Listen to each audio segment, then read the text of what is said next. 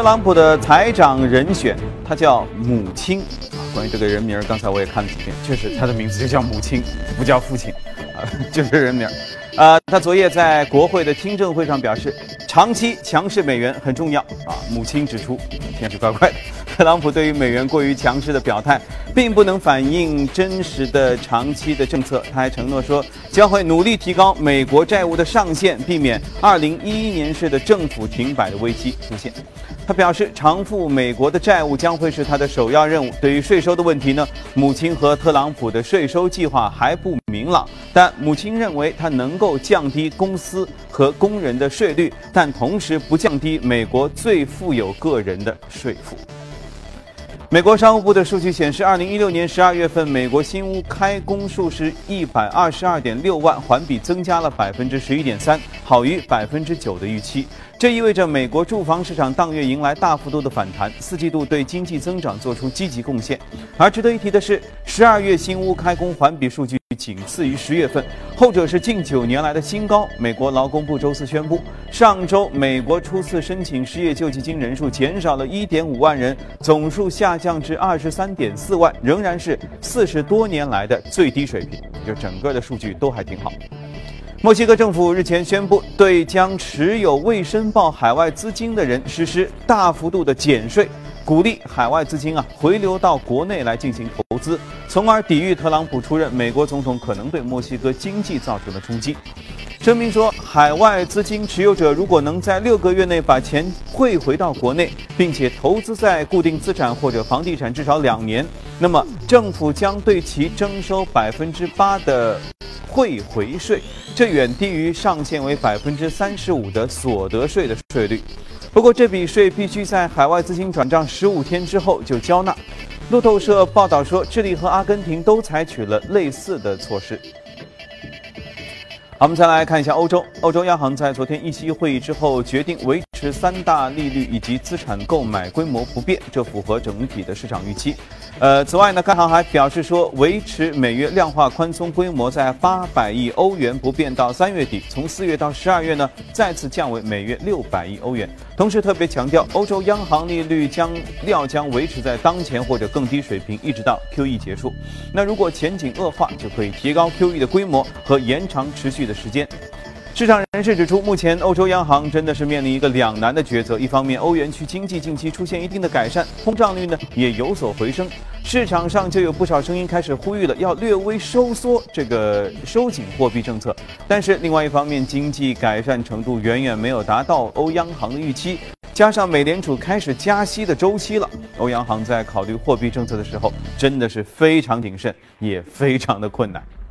石油市场方面，国际能源署发布了最新月底调查研究报告。目前判断欧佩克以及非欧佩克产油国达成减产协议影响还为时过早。但是，随着各方对于石油需求的上升，全球石油市场的供需面正在进行一个缓慢的收紧。但是，能源署也警告说，从全球产油国2016年年末达成的减产协议之后，各方开始对高油价做出反应，部分非欧佩克国家就有增产的迹象，这让欧佩克国家面临着阻力。并且可能会对减产协议最终造成负面的影响。好看完宏观方面数据，来看一下隔夜美股收盘之后的表现。前面说到美股维持一个低调的谨慎，你看三大股指均有所回落，道指下跌百分之零点三七，一万九千七百三十二点四零点。纳斯达克是上下跌了百分之零点二八，五五四零点零八。那么标普指数也下跌百分之零点三六，二二六三点六九点。好，接着我们来连线一下驻纽约记者葛维尔，请大家来收盘之后的介绍。你好，葛维尔。上，主持人。伴随特朗普将于周五正式宣誓就职，成为美国第四十五任总统。从他胜选至今一直持续的特朗普行情，近日却。渐趋平静，分析人士认为，很大程度上是由于新政府的政策不确定性所致。隔夜道指也是连续五个交易日走低，高盛领跌。隔夜，特朗普的财政部长提名人、前高盛高管史蒂文·努钦出席了国会的听证会。努钦表态认为呢，多德弗兰克法案中的沃克尔法则通过限制流动性，实则对金融体系造成了伤害。同时，市场也继续关注财报季的进展。康森路透的最新预计显示呢，标普五百成分股公司二零一六年第四季度盈利有望同比上涨百分之六点三，营收有望同比上涨百分之四点一。主持人。好，谢谢各位啊！相信今天晚些时候，大家一定会通过各种社交媒体会看到特朗普总统宣誓就职啊，然后他可能就会宣布一些什么。接下来大家就可以看了，说这个美剧啊开始真的新一季就从今天开始正式上映。那到底会发生些什么？我们也预测过，今天我觉得我们肯定也会来谈一谈，当然还会说一家昨天跌着挺厉害的一家公司，他们背后到底出现了什么有趣的事儿？来。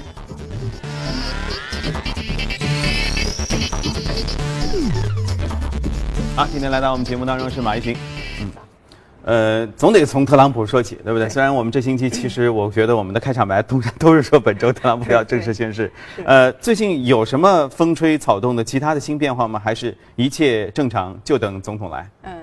基本上就是这样子的一个情形，也就是说，特朗普的这样的一系列的动作之后，大家都期待他正式戴上这个王冠之后，那么会有一系列怎么样的一个动作？全世界应该都在 拭目以待。对对，我觉得他真的是一个高调的人。之前和记者们对。对说，对不对？对。然后呢，有几个人不是说我不参加宣誓就职，他就说随便你，我 随便你的，但是你把选票还得还给我。对对，他他是那种攻击型的人，对。而且就你看当选之后，一般都说低调一点啊，行行行，就比如说大家大家开心一点就行了，对不对？没有，他一贯保持他的攻击性。所以如果宣誓就职，他一般可能会最先公布的政策或大家关注的。这个这个，他公布的施政的一些东西当中，会有什么样的点吗？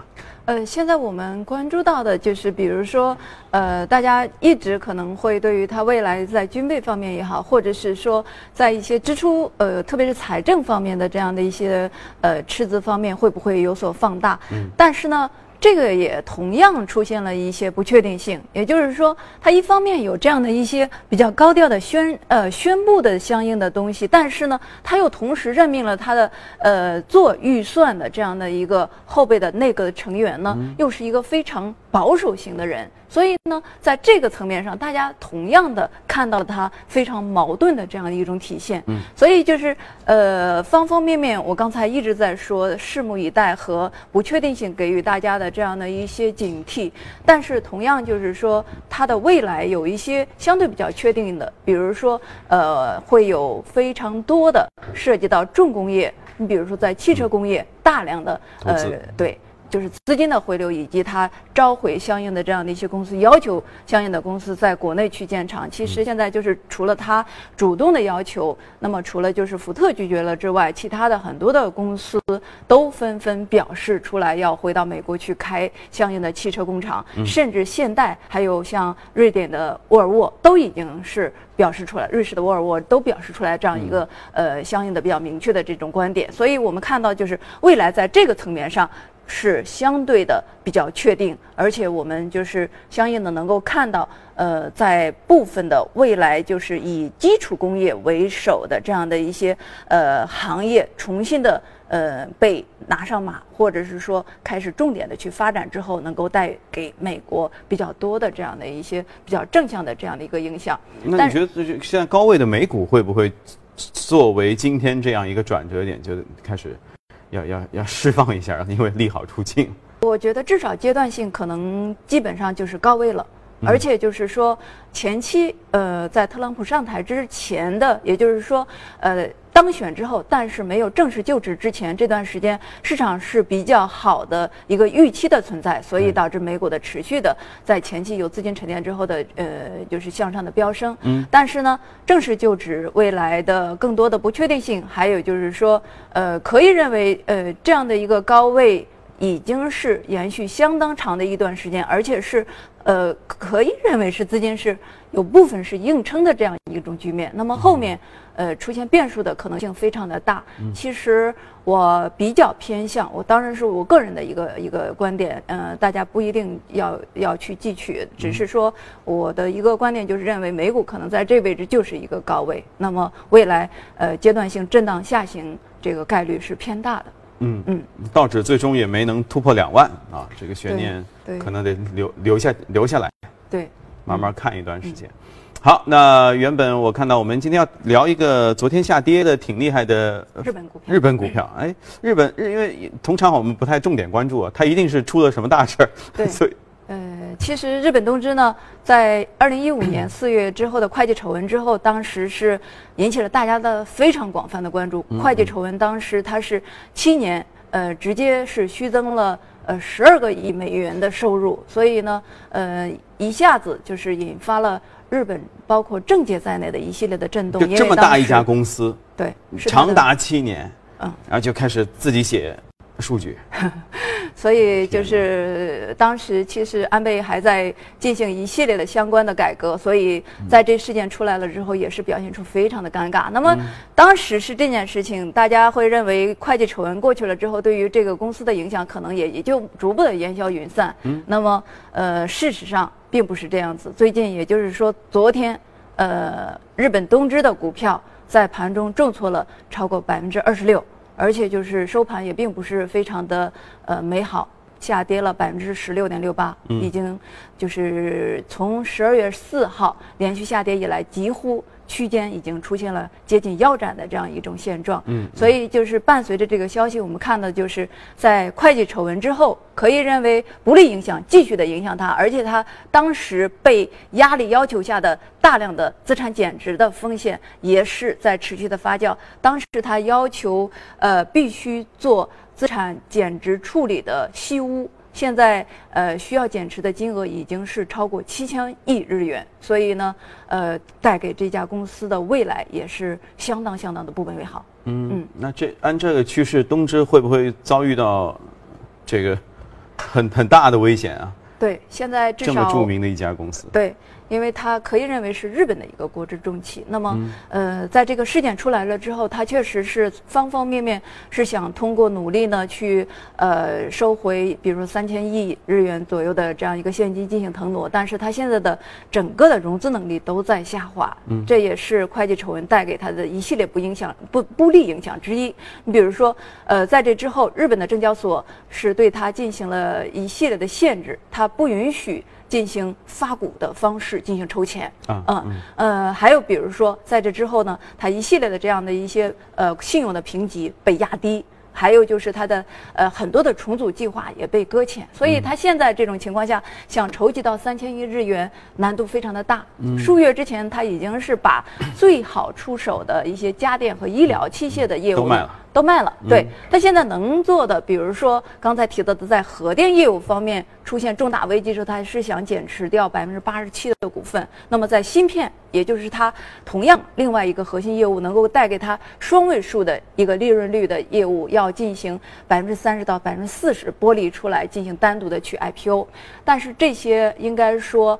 呃，第一就是核业务，因为它的这样的一个不被大家看好，所以它的融资能力已经快速在下滑。那么芯片这个呢，又需要时间，又需要前期的一个投资，其实也并不是特别的美好。所以它现在又比如说想通过私募的筹资也好，通过银行的这样的一些协助也好，都在多管齐下的去进行相应的这样的一些筹钱的方式。那么现在就是比较明确的，就是呃。日本住友倒是给他说了，就是能够公开的给他，呃，愿意提供相应的支持。但是呢，其他的银行现在基本没有没有表态。虽然他，呃，可能就是私下再找日本的政策性的一些银行去进行辅助，但是现在大家还看到的还是很多的不确定性。所以就是未来呢，呃，这家公司会得到政界有多少的关注度，同时呢，是不是？真正的在意愿上能够愿意帮他走出目前的这种困境呢？其实确实是存在一定的不确定性。当然说，如果能走出来，那就最好不过了。嗯，但不管怎么样，我觉得这至少作为商业以后教学当中肯定是一个案例。一家公司啊，挺好的一个公司，整成这样。不管他受到什么样的惩罚，我觉得至少肯定很大一部分原因都是自找的。对，因为刚才咱们反复在提到他的融资能力的下滑，是它呃成问题的一个最大的因素，因为本身谁都或者说在商界里面任何一个大型的企业，可能都在资金层面上可能会出现一定的问题，但是你只要融资能力强的话，基本上难关是没有特别大的问题的。那么这家公司同样也是对，所以还是要诚信。对对，做企业最终是要这个。嗯，好，来我们呃不看日股了，我们看一下移动美股榜上的这个美股的情况。来。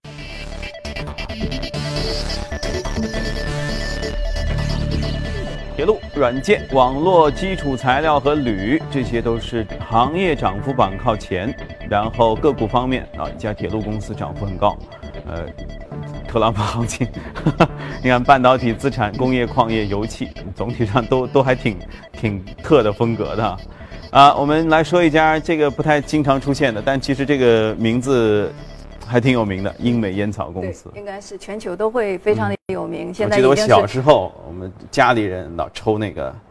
那个叫什么牌的箭牌还是啊？它好多好多的，大家嗯都知道那时候流行外烟嘛，就这个英美烟草。对，它现在已经是全球第二大了。去年的时候报表出来了之后，基本上就只是在飞摩国际的后面了，也就是差着三百六十万箱的这样的一个水准了。嗯嗯。所以现在就是呃，这家公司为什么现在就是出现这样明显的异动？快速的向上的飙升，而且是跳空的走势，就是因为它要收购呃另外一家在美国的，也就是呃就是呃相应的雷诺呃美国这样的一个公司。雷诺不是做汽车的吗？对，因呃因为这家公司呢，我们知道的就是呃它是现在也是前四的。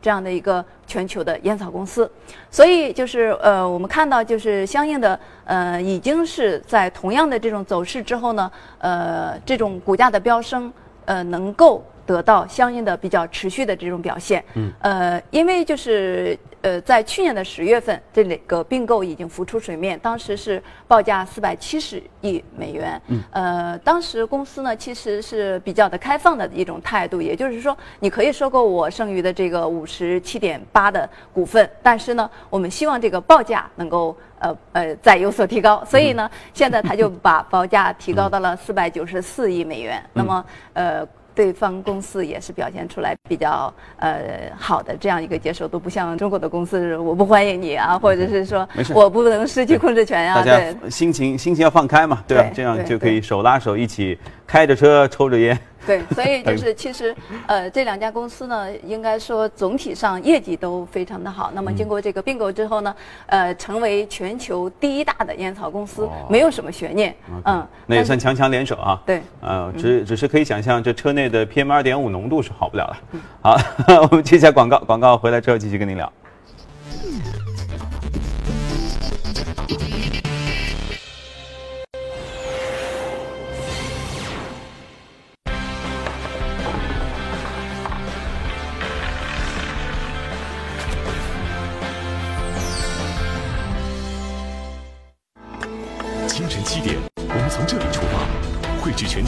资讯分享新鲜财经解读，早间关注聚焦资本市场最热话题。从华尔街到陆家嘴，资深专家带来独家分析，联动美股与 A 股市场。财经述说，解读数字背后的财经话题。市场指南针，多维度预判当天市场交易。清晨两小时，财富一整天。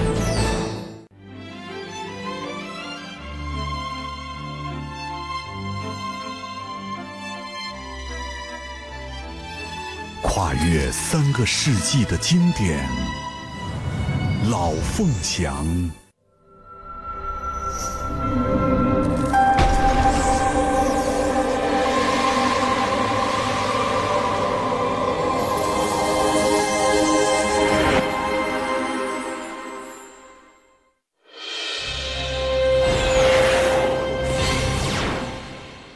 好，我们抓紧时间来看一组全球公司的资讯。首先关注企业财报，IBM 隔夜发布了二零一六年财报第四季度啊财年第四季度的一个财报。财报显示，IBM 第四季度总收入是217.70亿美元，比去年同期下降了1.3%，净利润是45.01亿，同比增长了0.9%。不过，IBM 四季度的业绩超出了华尔街的预期，所以盘后股价呢，哎下跌了超过2%，这很奇怪哈。美国航空公司日前宣布，将从下月起推出更廉价的基本经济舱的机票，以前叫经济舱，叫基本经济舱。这种机票和以前的达美航空推出的一款机票很相似，预计美国联合航空公司也会推出此类的机票。据了解，这个基本经济舱比常规呢会更加便宜，但乘客不能指定座位，而且只能携带一件行李放在座位底下的登机行李等等。业内人士指出，美国大型航空公司希望以这种特价票的形式挽回，呃，回流失道的廉价航空的那些乘客。大家真的是各使出各种解数哈。高盛分析师宣布上调自动驾驶汽车摄像头制造商 Mobileye 的评级到买进，并把他们的目标价格从四十美元上调到五十美元，比其当前水平约高了百分之十。要知道，Mobileye 在股价十二个月，过去十二个月已经累计上涨了百分之五十五，隔夜又创下四个月的新高。深陷安全和欺诈丑闻的日本汽车配件制造商高田公司将进行破产重组。受此消息的影响，高田股价昨天大跌了百分之十七。好，看过全球公司动态，回来和嘉宾聊一聊值得关注的美股，看一下美股放大镜。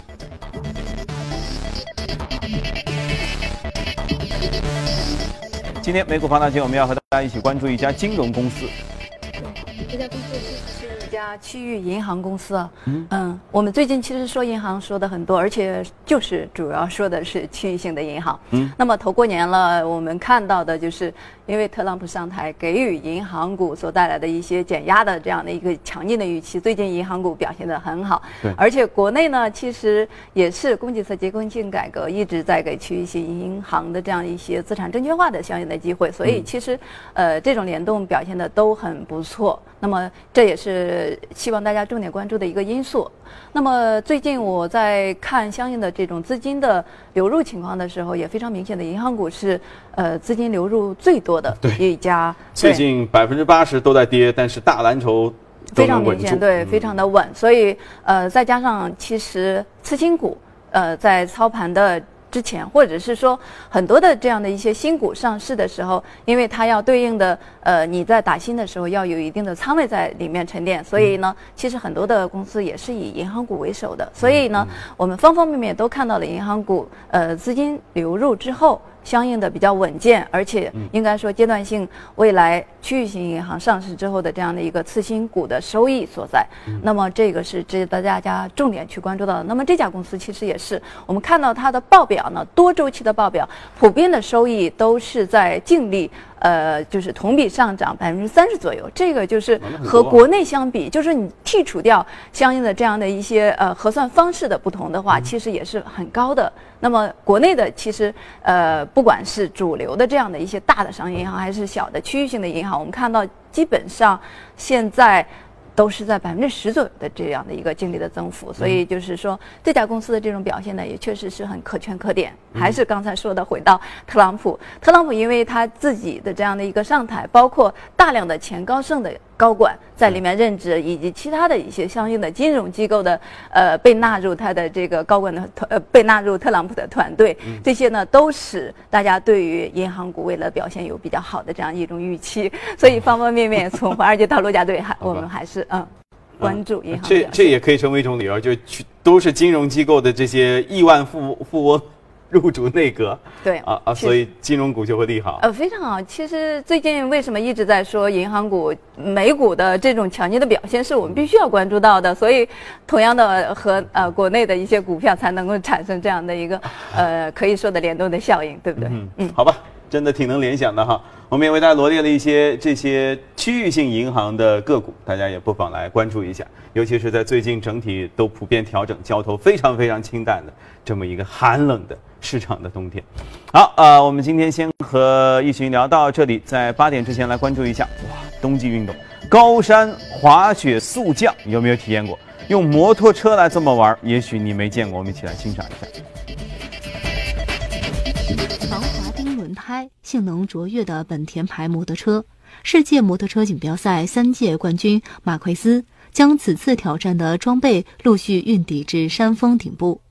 伴随车辆的阵阵轰鸣和周围观众惊讶的目光，马奎斯驾驶他的赛车一跃而出，开始此次挑战。据了解，这里是奥地利著名的滑雪胜地，甚至被誉为阿尔卑斯山的珍珠。而这条赛道更是国际滑雪联合会世界杯难度最高的赛道之一。但马奎斯凭借高超的驾驶技巧，在雪地上纵情驰骋，与周围壮美的阿尔卑斯山雪景共同构成一道亮丽的美景。最终，经过一系列精彩的表演，马奎斯顺利完成挑战。